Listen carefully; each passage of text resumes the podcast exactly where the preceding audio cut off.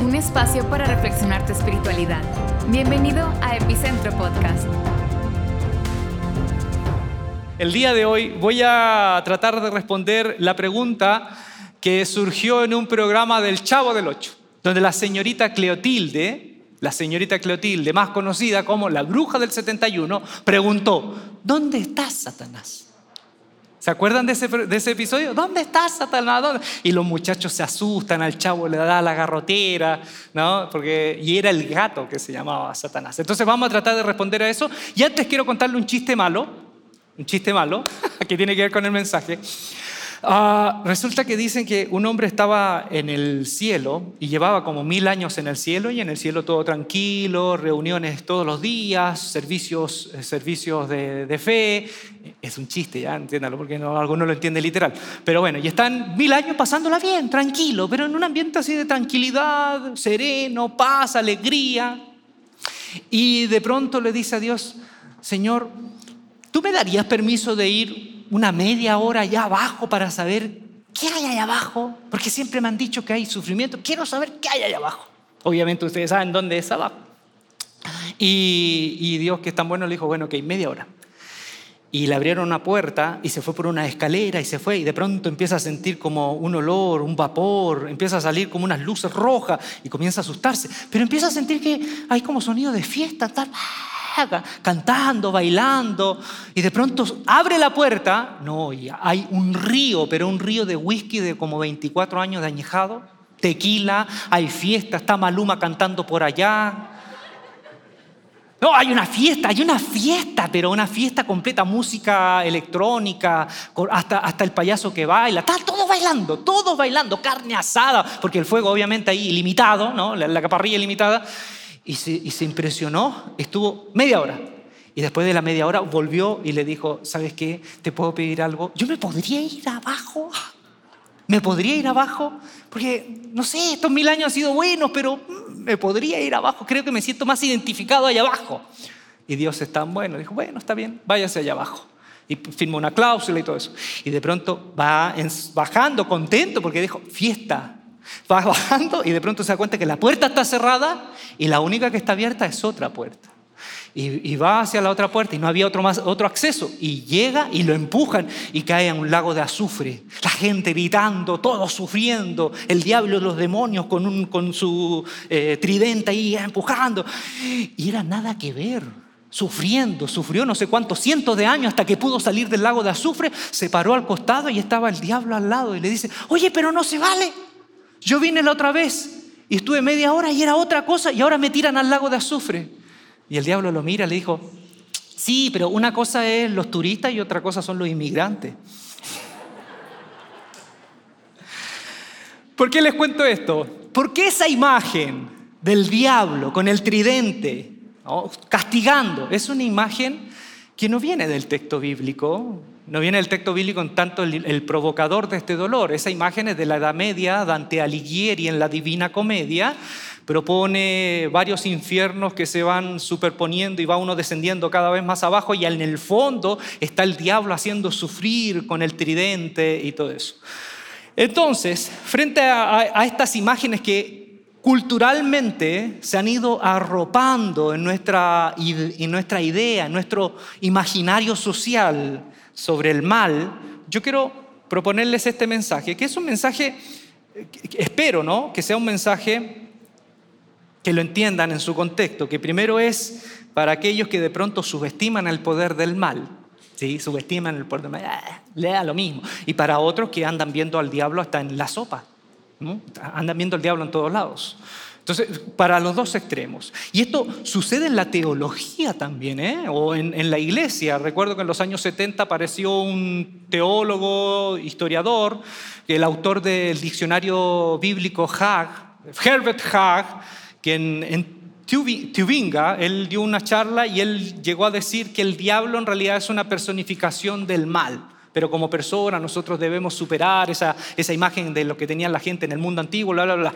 Entonces aparece una vertiente y hay cristianos de manera honesta que creen en eso, no subestiman el poder del mal, pero dicen el diablo es una personificación, quizás no es tanto una persona. Y hay cristianos que uno no, puede andar dudando de su fe, tendrán sus creencias y creen en eso, pero hay otros que también en los años 80, no sé si ustedes leyeron, Cerdos en la Sala, que es un libro de matrimonio evangelista que hacían sesiones de liberación matrimonio Hammond, que ellos decían que había un demonio de estornudo, demonio de pipí, demonio de bostezo, demonio de, niño inquieto. Entonces, viendo, todo era un espíritu. Entonces, esos dos polos uno entiende que hay dentro de la iglesia. ¿eh? Ahora, ¿dónde estás, Satanás? Primero, quiero proponerles ir a aclarar algunas cosas de lo más básico e ir a algo que, que yo quiero proponer de que sí, yo veo y he visto y he sido testigo de la presencia de, entre comillas, lo demoníaco, muchas veces colado en los asientos de la iglesia, pero que no tiene que ver necesariamente con endemoniados. Lo primero, el diablo no tiene cuernos.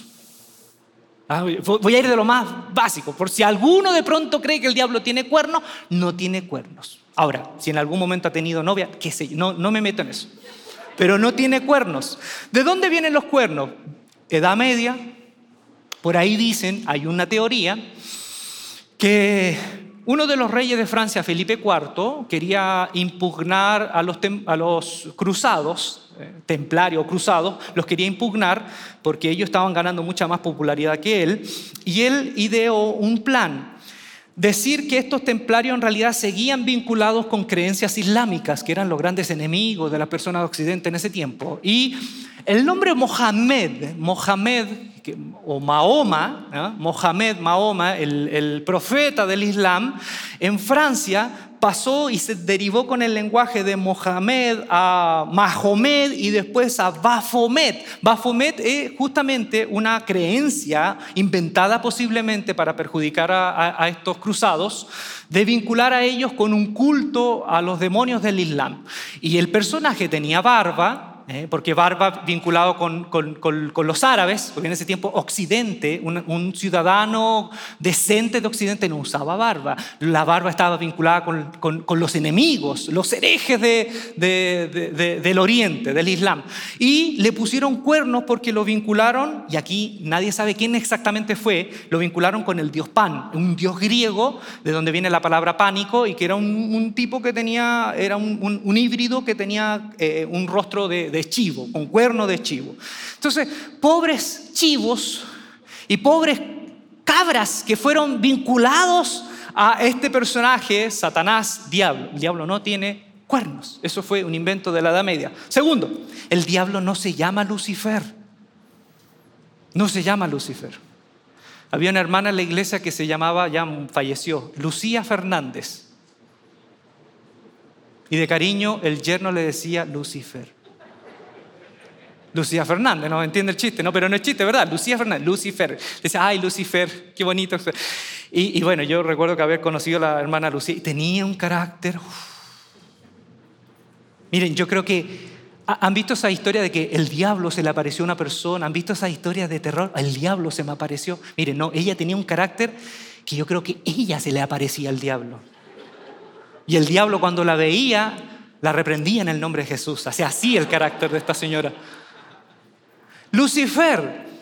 El término Lucifer, o el nombre Lucifer, ustedes no me van a creer, pero hasta el siglo IV, en la historia de la iglesia, había gente que se llamaba Lucifer, era un nombre usado, no tenía ese matiz demoníaco. De hecho, un pastor, había un obispo de una iglesia que se llamaba Lucifer, el obispo Lucifer, porque no tenía esa connotación. Gregorio el Grande, en el siglo VI, cuando tradujo del griego al latín la, la Biblia, hay un texto en Isaías 14, cuando el profeta se burla del rey de Babilonia y le dice, oh, ¿cómo caíste? ¿Cómo caíste tú, lucero de la mañana? En el hebreo es Jalel ben Sharar, el, el portador de la luz, hijo de la luz. Que en ese tiempo, en el tiempo de Isaías, los reyes se adjudicaban ser divinos y ser los únicos portadores de un nuevo amanecer para la humanidad y se vinculaban con el planeta Venus. El planeta Venus, como ustedes saben, los que de pronto en la madrugada se han levantado antes que amanezca, antes que aflore el alba, ven Venus fulgurante, ¿no es cierto?, la última estrella antes de apagarse para que venga el amanecer. Entonces, en el, mundo antiguo, en el Medio Oriente, se confabularon varias teorías, varios mitos, y este mito era de que muchos reyes se decían ser el Jalel Ben Sharar el, portador de la luz, la estrella de la mañana, los únicos hijos de los dioses que vencerán las tinieblas, porque esta teoría era de que este dios, que es Venus, luchaba con las tinieblas y las vencía y podía permitir un nuevo día. ¿ah? Entonces, Isaías se burla del rey de Babilonia porque él se dice ser el portador de la luz, la estrella de la mañana. Y cuando Gregorio Organdre lo tradujo al latín, obviamente esa palabra es luciferum, y él leyó y él no entendió la, sátira o no entendió la burla de Isaías y creyó que Isaías estaba hablando de alguien que era más que un hombre y él dijo, esto es Satanás y le puso nombre Lucifer. El texto está aquí en Isaías 14, 12, 13, dice, ¿cómo caíste del cielo, oh lucero, hijo de la mañana? Cortado fuiste por tierra, tú que debilitabas a las naciones. Isaías está hablando del rey de Babilonia y le está haciendo una burla, insisto en eso, era una burla. Le estaba diciendo, tú te crees Dios, pareces Dios, pero no eres Dios. Tú que decías en tu corazón, subiré al cielo, en lo alto, junto a las estrellas de Dios, levantaré mi trono y en el monte del testimonio me sentaré a los lados del norte. Por eso que en el texto bíblico, quien realmente después en el Nuevo Testamento uno ve que es verdaderamente la estrella de la mañana, el verdadero Hijo de Dios que traerá un nuevo amanecer a la humanidad, no es Nabucodonosor, no es Ramsés, no es Julio César, es Jesús. De hecho, Apocalipsis y la carta de Pedro dice que Él es simbólicamente la estrella de la mañana, el verdadero Jalel, el portador de la luz que traerá un nuevo amanecer.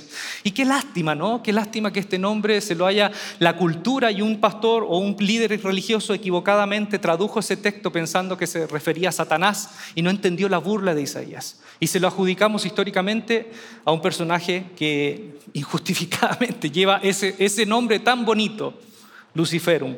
Ahora, otros dicen, ah, el demonio era, el Satanás era ministro de alabanzas en el cielo. No sé si alguna vez escucharon eso, yo lo escuché varias veces, que era ministro de alabanzas. ¿De dónde lo sacaron?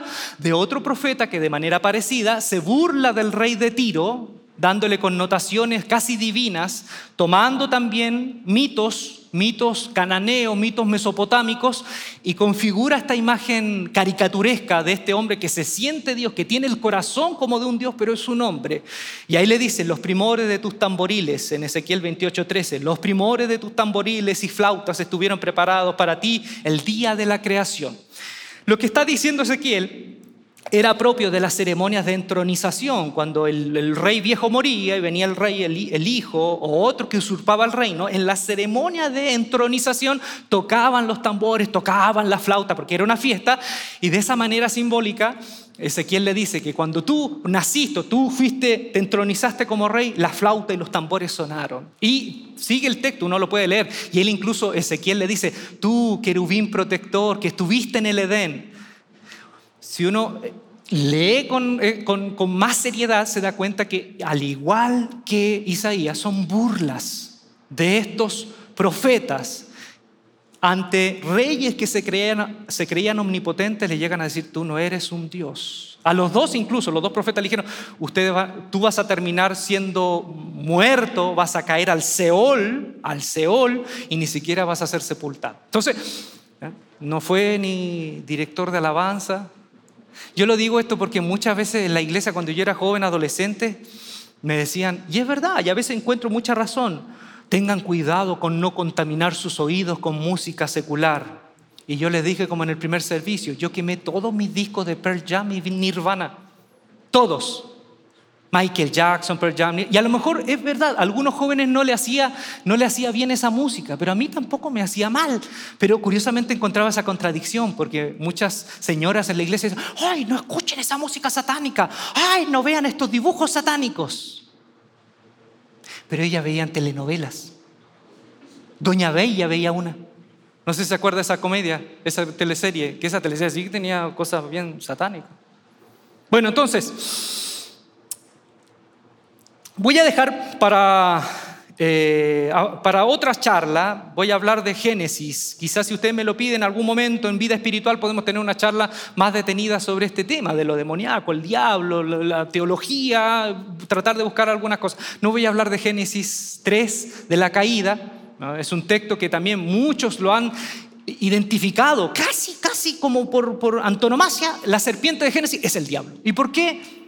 ¿Será que realmente cuando Génesis se escribió el autor estaba pensando en el diablo, que la serpiente era el diablo? Y uno lo conecta, ¿no? Porque, no, porque Isaías dice que era la serpiente antigua, Satanás y todo eso. Se lo dejo de tarea para que ustedes estudien en la casa y también los que están escuchando.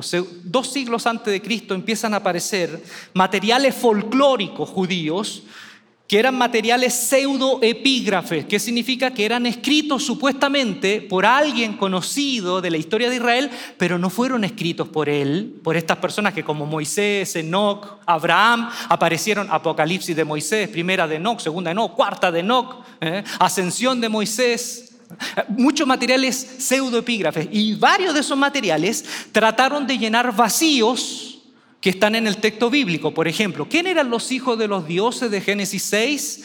Y uno de estos, los libros de Enoch, dijeron que eran unos ángeles que descendieron del cielo, se rebelaron contra Dios, que eran los vigilantes.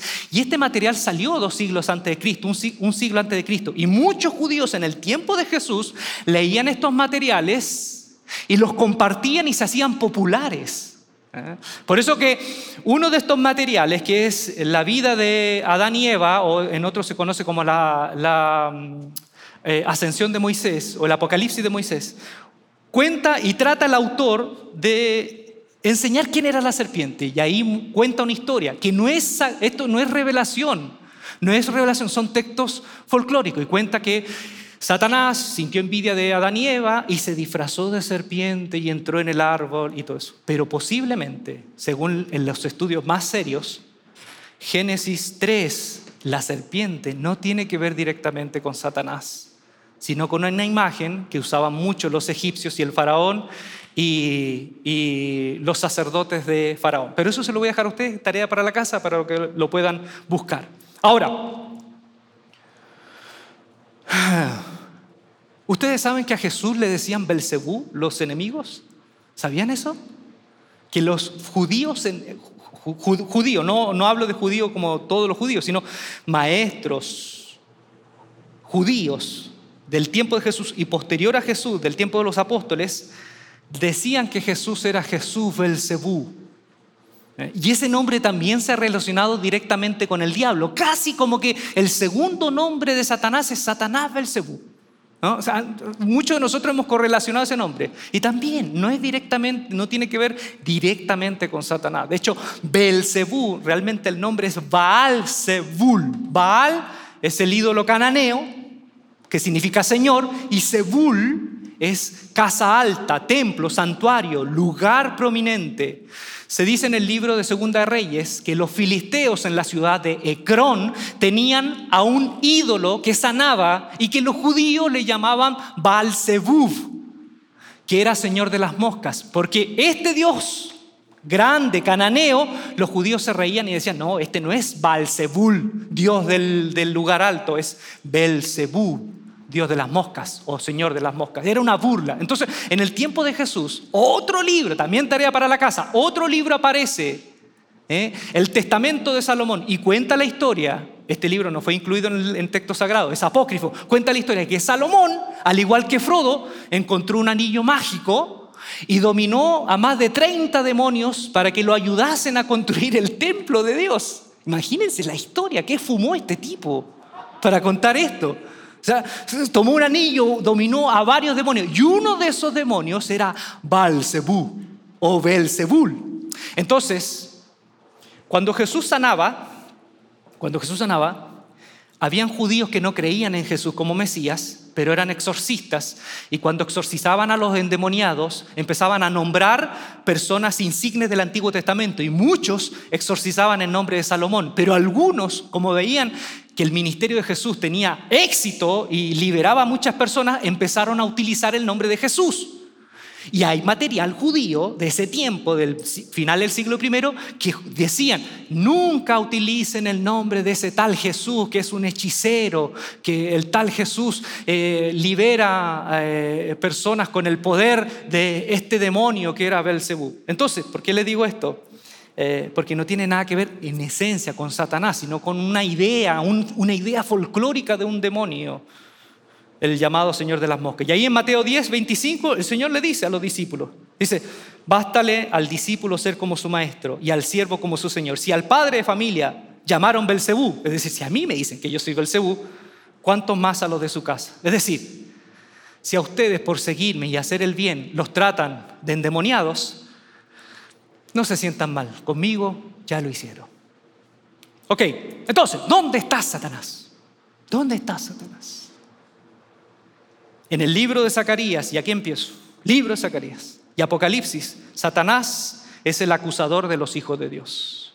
Dice, me mostró al sumo sacerdote Josué, el cual estaba delante del ángel de Jehová, y Satanás estaba a su mano derecha para acusarle. Zacarías 3.1. Después en Apocalipsis, luego oí en el cielo un gran clamor, han llegado ya la salvación y el poder y el reino de nuestro Dios, ha llegado ya la autoridad de su Cristo porque ha sido expulsado el acusador de nuestros hermanos, el que los acusaba día y noche delante de nuestro Dios. Es decir, donde yo primero veo de verdad aquí explícitamente a Satanás como una imagen de aquel principio que no cree en el perdón es el acusador, es el fiscal, es aquel que siempre está mostrando, mostrando nuestros trapitos sucios. Satanás es el principio de todo aquello que no cree en el perdón, no cree en la gracia, no cree en la gracia. También lo veo en Job, como el que justamente no entiende la gracia y no entiende el amor desinteresado. ¿Por qué? Porque justamente Job, cuando Dios le dice, ¿has visto a Job, mi siervo, un hombre justo, que me sirve y me teme? ¿Cuál es la, respuesta, la reacción del Shatam? Le dice a Dios, quítale todo y vas a ver que te va a maldecir. ¿Sí? Quítale todo. Es decir, Satanás no cree en el amor incondicional, no cree en la devoción a Dios incondicional.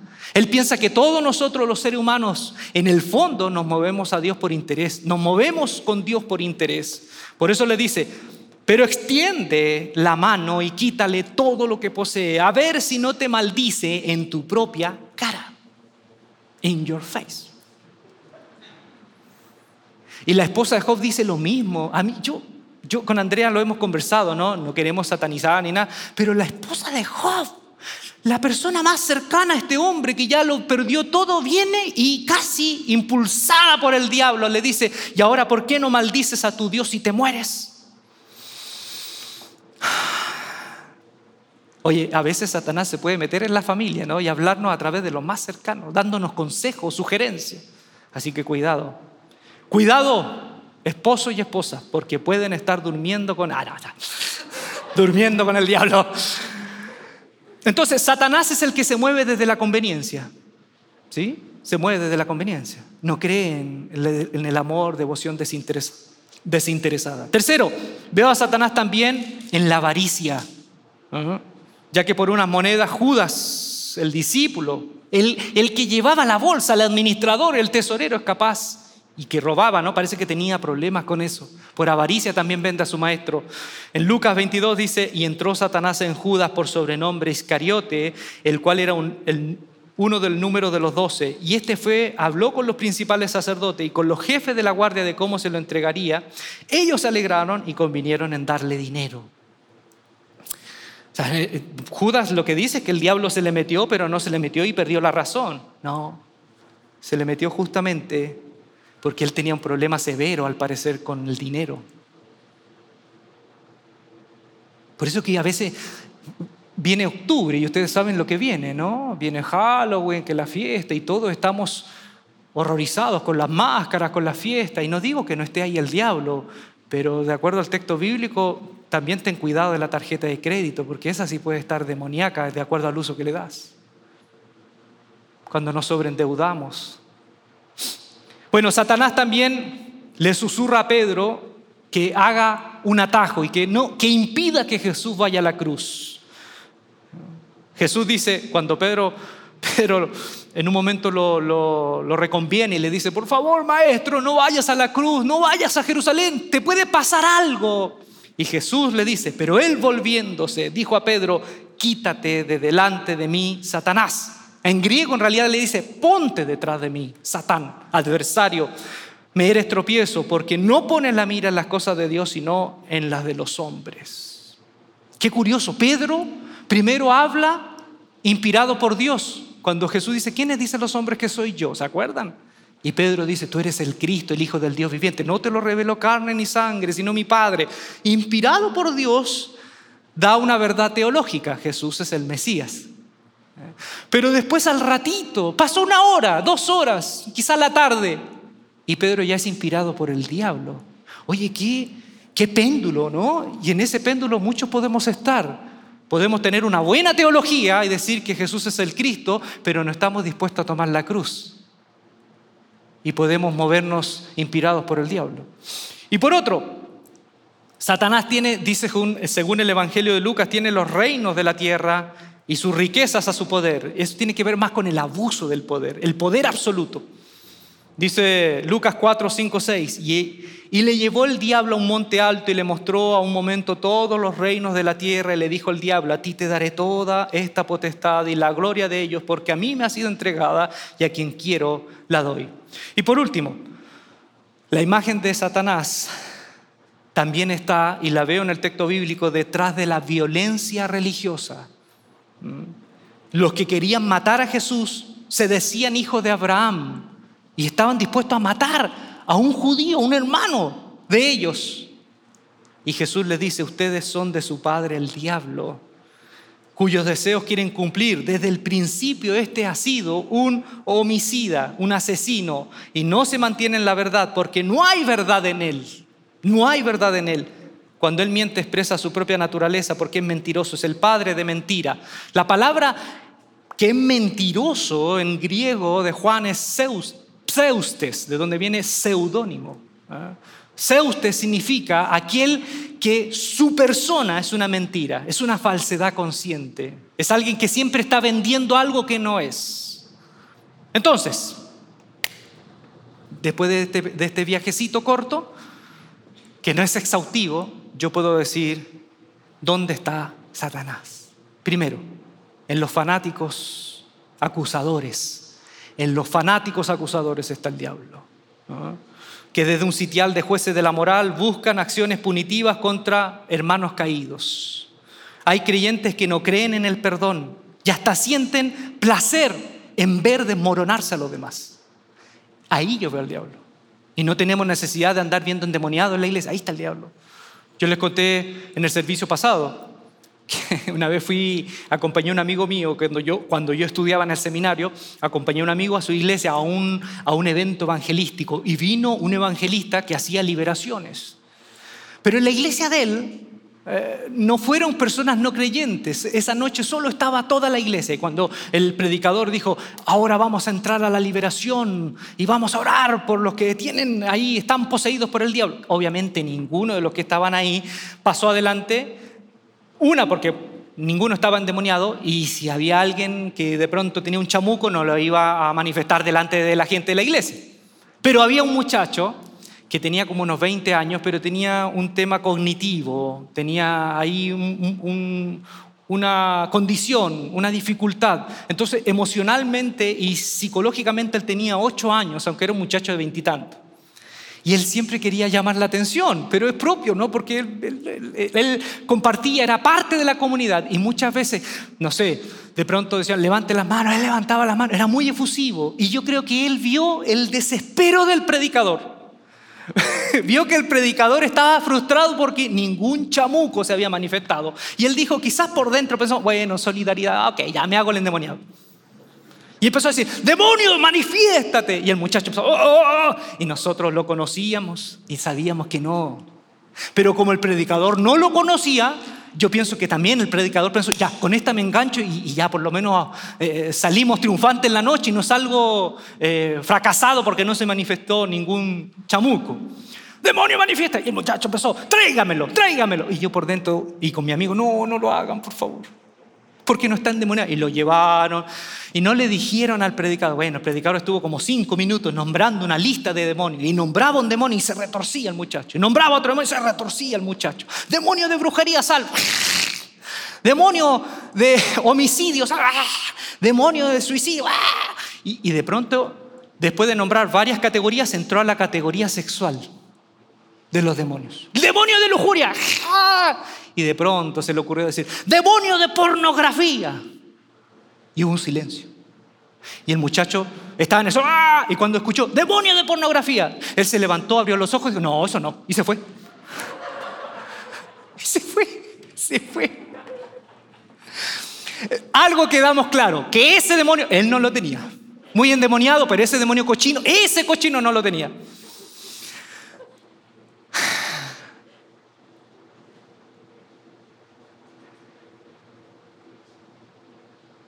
En muchas iglesias nosotros pensamos de que la manifestación de lo demoníaco está ahí, ¿no?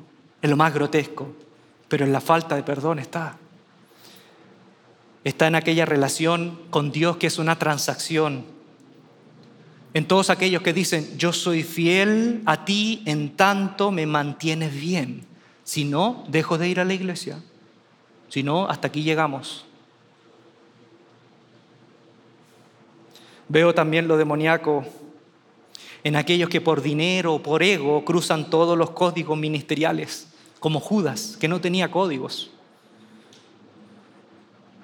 He conocido colegas que inventan éxitos personales, títulos académicos. Una vez conocí un apóstol que tenía un doctorado en divinidad y no sé, en la Universidad de Tangamandapio. No existía esa facultad.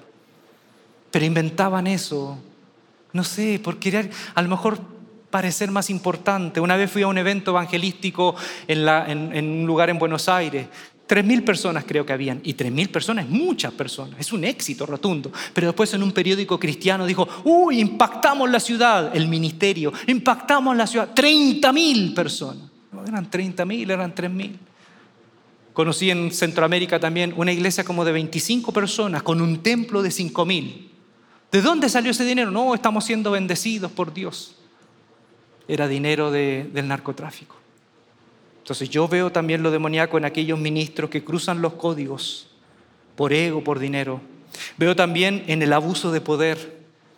Eh, cuando el diablo le ofrece los reinos es lo que le está ofreciendo el poder absoluto, el abuso de poder. No el poder del servicio, el poder del reino que Jesús quiere mostrar. No, este es el abuso de poder. Y veo también al chamuco en aquel poder inspirado en donde se distorsiona la conjugación del verbo servir por ser servido.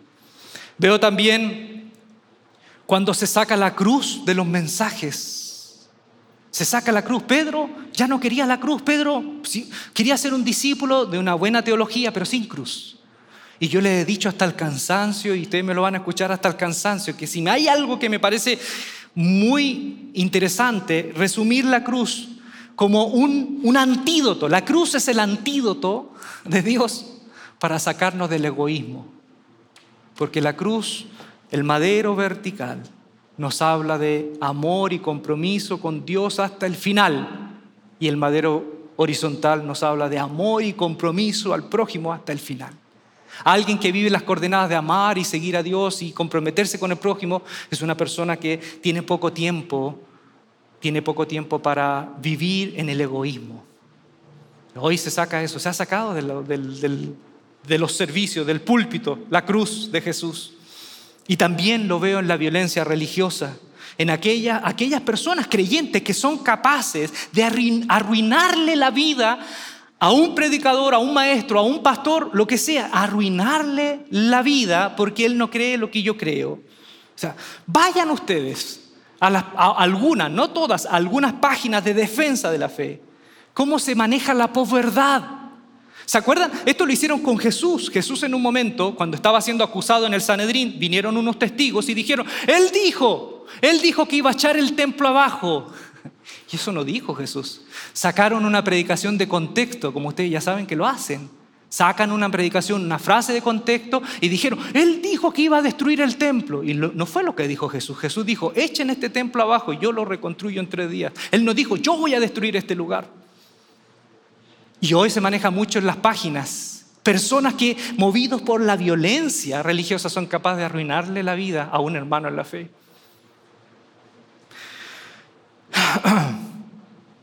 Por último, Juan 10, versículo 10 dice, Jesús dijo, el ladrón no viene más que a robar, matar y destruir. Yo he venido para que tengan vida y la tengan en abundancia. ¿Sí? Ahora, este texto Jesús no está hablando del diablo, el ladrón no es el diablo, sino que son los falsos maestros. Pero en el Evangelio de Juan los falsos maestros de manera extendida son movidos por, por el diablo. Él dice, el, el ladrón viene para robar, matar y destruir. Una vez me preguntaron a mí, estuvimos conversando con un amigo mío, un pastor amigo que escribe cosas muy geniales, se llama Hernán Mulato, lo pueden ahí encontrar en Facebook. Eh, una vez hablábamos sobre esto de, oye, ¿y si uno fuera el diablo? Sé que una vez se pone medio diablo, pero si uno fuera el diablo, ¿qué haría en la iglesia? ¿Qué haría? ¿Realmente creeríamos que el diablo asustaría a la gente, a los cristianos, a los creyentes? ¿Andaría asustando? No, si yo fuera un diablo, no asustaría a los creyentes, porque asustarlos los movería incluso a que, a que se comprometieran más con la fe. Tampoco los sacaría de la iglesia. Al diablo le servimos en una iglesia en tanto que seamos inoperantes al mundo. Que seamos una iglesia de puertas cerradas, le servimos al diablo, una iglesia de puertas cerradas. Jesús dijo, el enemigo, el ladrón, viene a matar, perdón, dice, viene a robar, a robar.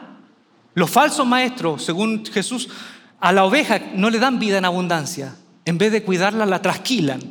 Robar, le roban. La matan. Curiosamente en el griego ahí matar o asesinar no es el término común. Jesús o el Evangelio utiliza una palabra, un verbo, tuos, que significa degollar religiosamente, sacrificar. Es decir, Jesús está diciendo que una de las labores del enemigo es matar religiosamente o matar por un motivo religioso.